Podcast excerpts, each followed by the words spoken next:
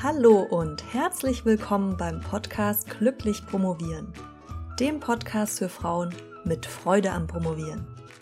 Mein Name ist Dr. Marlies Klamt und ich freue mich, dass du heute dabei bist. Hallo, schön, dass du bei dieser Episode eingeschaltet hast. Heute geht es um das Thema Puffer, um die Wunderwaffe Puffer und wie du deine Pufferzeiten für die Dissertation richtig planst. Ich werde dir erklären, warum ich Puffer so wichtig finde, dass ich ihn sogar als Wunderwaffe bezeichne, warum du unbedingt Puffer einplanen solltest, mit welchen zwei unterschiedlichen Arten von Puffer du arbeiten kannst und ich werde dir auch eine grobe Regel mitgeben, um die Pufferzeiten zu planen und last but not least darüber sprechen, ob Urlaubszeit Pufferzeit ist oder nicht. Es gibt erstmal einen ganz banalen, rationalen Grund, warum du Pufferzeit einplanen solltest. Und zwar, weil du nie alles 100% durchplanen kannst. Ja? Das ist einfach unmöglich.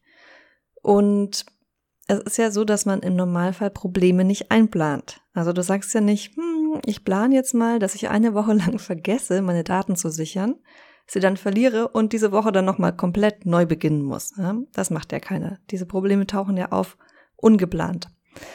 Das ist natürlich jetzt ein böses Beispiel, ich weiß, aber das Grundprinzip dahinter sollte deutlich geworden sein. Wir können die Probleme, die auftauchen werden, nicht antizipieren.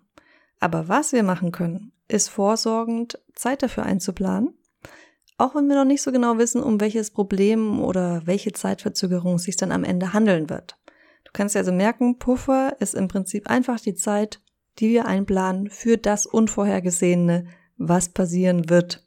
Oder um es nochmal anders auszudrücken, plane nicht bis zum Anschlag. Ja, dein Zeitplan sollte realistisch geplant sein und nicht darauf basieren, wie es im Idealfall läuft. Und normalerweise laufen wir oft in die Falle, dass wir den Zeitplan und Wochenplan, Arbeitsplan, welche Pläne auch immer, darauf ausrichten, wie es im Idealfall laufen wird. Also du hast die Erwartung, ja, ich weiß, dass normalerweise schaffe ich das in der und der Zeit, ja, hast da vielleicht auch schon gute Erfahrungswerte gemacht, kannst das selbst gut einschätzen, aber du überlegst, wie du wie schnell das Ganze funktioniert, wenn der Idealfall eintritt. Und ganz oft passen, passieren eben Dinge, die dazu führen, dass wir nicht im Idealmodus sind. Was kann alles an Unvorhergesehenem passieren? Im Prinzip können das wirklich Kleinigkeiten sein. Es können aber auch mittel, mittlere bis größere Katastrophen sein. Also von, du bekommst wichtige Literatur nicht, zum Beispiel, weil das Buch gerade ausgeliehen ist und du einfach länger darauf warten musst, bis hin zu, du kannst deine Feldforschung nicht mehr weiterführen, weil es gerade eine Pandemie gibt. Kein Beispiel, was man sich gerade ausdenken muss. Und es gibt natürlich zig Szenarien, Situationen, die passieren können. Es kann sein, dass du wartest auf Feedback von deinem Doktorvater, von deiner Doktormutter, dass du Daten nochmal nacherheben musst, dass einfach nur dein Bus zu spät kommt und du deshalb später in der Bibliothek ankommst, in der du arbeiten wolltest und diese Zeit verloren hast, dass du unterbrochen wirst und Zeit brauchst, wieder reinzukommen in der Aufgabe, dass du technische Probleme hast, also zum Beispiel aus Versehen Daten gelöscht hast. Ja, jetzt habe ich das schon zweimal dieses Horrorszenario angesprochen. Ein kurzer Hinweis noch zu einer Episode, falls du die noch nicht kennst, ist ein Interview. Das, äh, die Episode heißt kein Backup, kein Mitleid. Falls du genauso ein bisschen äh, schlampig bist wie ich, damit Backups zu machen, ich werde gleich heute noch eins machen, versprochen, dann hör dir bitte unbedingt diese Folge an. Da gibt's ganz, ganz viele Tipps und ja, dann fällt es dir hoffentlich ein bisschen leichter, deine Routine zu finden, deine Dissertation zu backuppen. Aber jetzt zurück zu unseren Szenariensituationen, die passieren können, die dazu führen, dass wir mehr Zeit brauchen als geplant. Ganz klassisches Beispiel, du wirst krank, ja, bisschen extremer, du wirst schwanger, dann vielleicht hast du schon Kinder, die können krank werden. Deine Eltern können krank werden. Im schlimmsten Fall musst du sie sogar pflegen, ja, weil sie so krank sind. Oder du wechselst deinen Betreuer, deine Betreuerin. Und natürlich ein ganz banaler Grund ist, dass eine Aufgabe einfach länger dauert als gedacht. Und das ist um einiges wahrscheinlicher, als dass sie kürzer dauert als gedacht. Und Grund dafür oder beziehungsweise erklären können wir das unter anderem mit dem Parkinson'schen Gesetz, falls du das noch nicht kennst. Das besagt einfach nur, dass Arbeit sich genau in dem Maße ausdehnt, wie du Zeit für die Erledigung von einer bestimmten Aufgabe hast. Pufferzeit ist jetzt unabhängig davon, es ist die Zeit, die du wirklich extra brauchst, weil du dich verschätzt hast. Ja? Das heißt, du solltest jetzt nicht sagen, okay, ich weiß ja schon, da habe ich Pufferzeit eingeplant und jetzt dehne ich quasi die Aufgabe schon über die Pufferzeit hinaus aus. Das ist natürlich nicht der Sinn der Sache. Dann hast du es genau anders gemacht, wie ich es gerne erklären würde. Sondern du solltest die Pufferzeit wirklich als heilige Extrazeit sehen, die du dann nur benutzt, wenn es tatsächlich länger gedauert hat, aber trotzdem versuchen, die Aufgaben natürlich wie geplant zu machen. Neben diesem ja, Kopfgrund, rationalen Grund, gibt es auch noch einen emotionalen Grund, warum Puffer eine Wunderwaffe ist. Du kennst vielleicht dieses Gefühl von Frustration, weil du nie in deinem Plan bist. Ja? Das fühlt sich nicht gut an und das wirkt demotivierend. Und für eine glückliche Promotion ist es natürlich schöner, wenn wir motiviert sind. Ja? Und wir wollen uns nicht extra demotivieren, indem wir einen Plan haben, den wir dauernd selbst hinterherhinken. Und es ist ja auch nicht so, dass du schneller fertig werden würdest, wenn du unrealistisch planst. Ja. Und das tust du, wie ich gerade schon erklärt habe, wenn dein Plan eben darauf beruht, dass du wie in einer idealen Welt vorankommst. Wie gesagt, den Puffer solltest du auch nicht ausnutzen, darüber habe ich gerade schon gesprochen.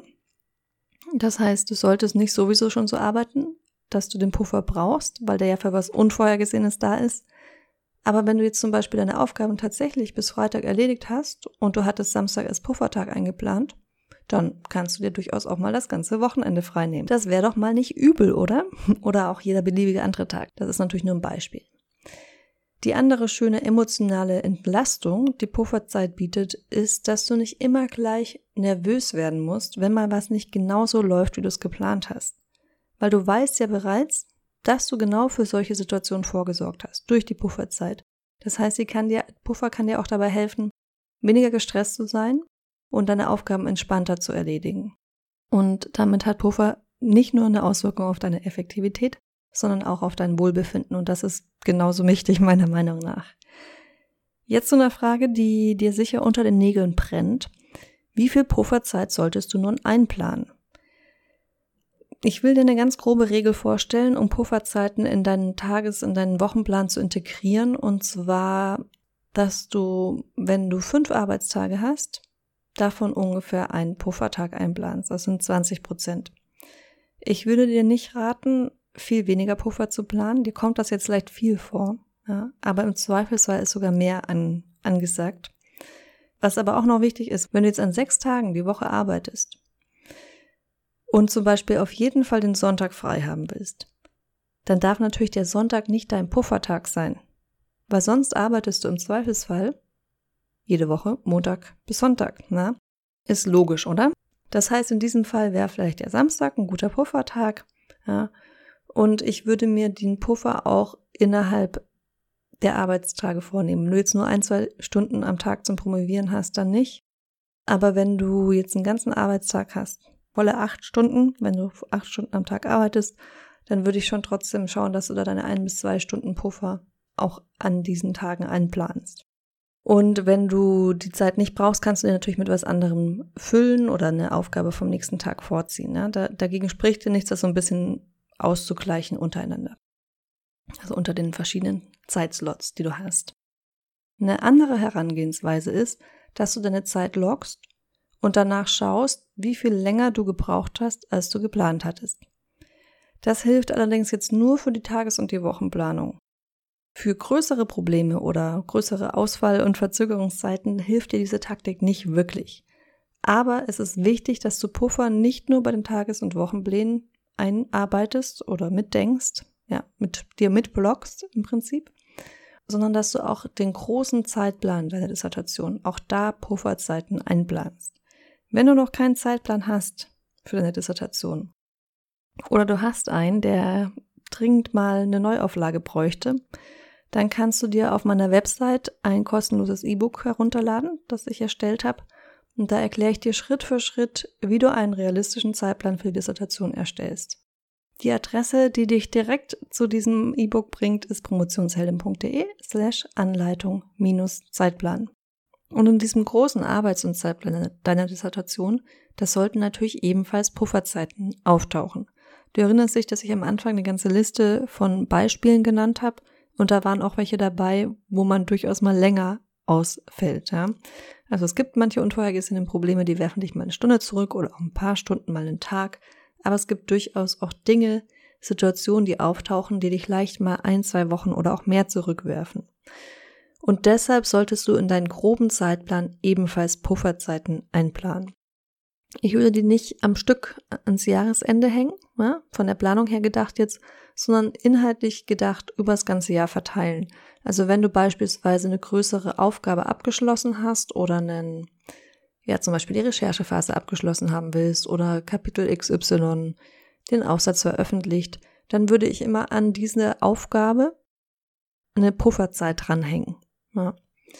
Und jetzt noch zuletzt zum schönen Thema Urlaub. Urlaub ist für mich absolut keine Pufferzeit, sondern sollte richtig fest eingeplant werden, wie andere Events auch. Wenn du dafür eine Rechtfertigung brauchst, ich hoffe nicht, aber bei manchen Menschen ist das so, dann sag dir einfach, dass Urlaubszeit Erholungszeit ist und dass du danach anders weitermachen wirst, nämlich mit einem anderen, mit einem höheren Energielevel, als du es vorher hattest. Ja, das heißt, du selbst solltest dein eigenes Wohlergehen auf deiner Prioritätenliste nach oben setzen. Und dazu gehört es eben auch, dass du dir Zeit zum Erholen gönnst und dass du diese ernst nimmst und wichtig nimmst. Also stell dir zum Beispiel mal vor, du hättest so ein kleines Männlein, das in deinem Schreibtisch wohnt und dir immer fleißig zuarbeitet. Ich würde mir so eins manchmal wünschen. Würdest du dieses arme Geschöpf das ganze Jahr durcharbeiten lassen? Oder würdest du nicht auch mal sagen, okay, jetzt, jetzt geh mal in die Pause, jetzt mach mal, nimm dir mal eine Woche frei zwischendurch, ja? Also behandle dich genauso gut wie dieses fiktive Männlein, das wir uns sicher alle ab und zu mal wünschen. Und gönn dir wirklich Urlaub und nimm den wichtig, plan den ein von vornherein und nimm den nicht als Pufferzeit. Weil was, was passiert, wenn du den brauchst, den Puffer, dann ist der Urlaub flöten gegangen. Und das kann es auch nicht sein.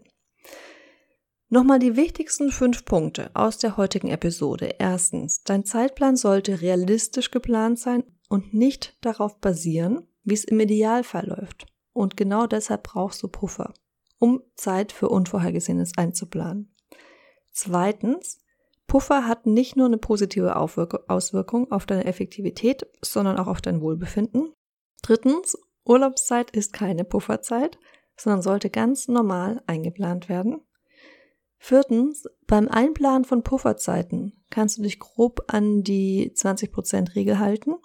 Das heißt, mindestens 20% deiner Arbeitszeit sollte Pufferzeit sein und nicht von vornherein verplant sein. Und fünftens, Pufferzeit ist nicht nur für die Planung deiner Wochen und Tage wichtig, sondern sollte auch im Komplettzeitplan deiner Dissertation auftauchen.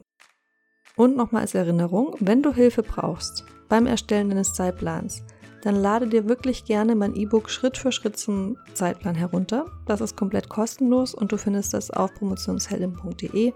Da gibt es oben rechts einen Reiter, der heißt gratis. Und da gibt es auch zwei kostenlose Mustervorlagen, die kannst du für dich selbst anpassen und bearbeiten. Wir hören uns dann wieder nächsten Mittwoch und bis dahin wünsche ich dir ganz viel Spaß beim Planen der Pufferzeiten für deine Dissertation. Deine Malis.